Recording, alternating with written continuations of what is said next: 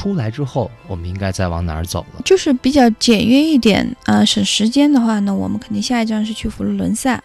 那么顺路呢，可以去这个伽利略的故乡比萨啊，去看一下。因为比萨斜塔呢，它在全世界大家都知道的，只要说起意大利来，马上就可以联想到比萨斜塔。那么它也是一个文物了，而且它现在就它那个倾斜度啊，比以前都要斜的更多了。嗯，现在越来越邪乎了。啊，对对对，而且我觉得你一说比萨，就想起那个披萨披萨。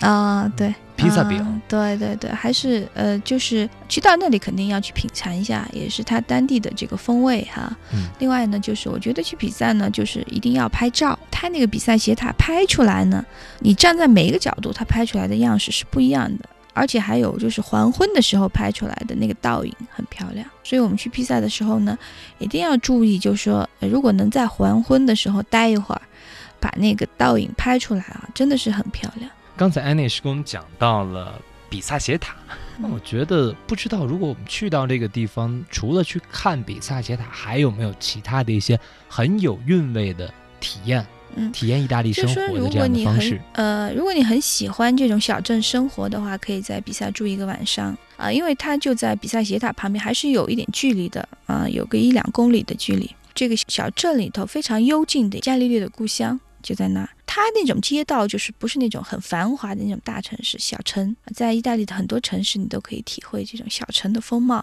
在里头走一走啊，逛一逛，然后吃点小吃，还是比较好的。这个比萨这个城市小城镇。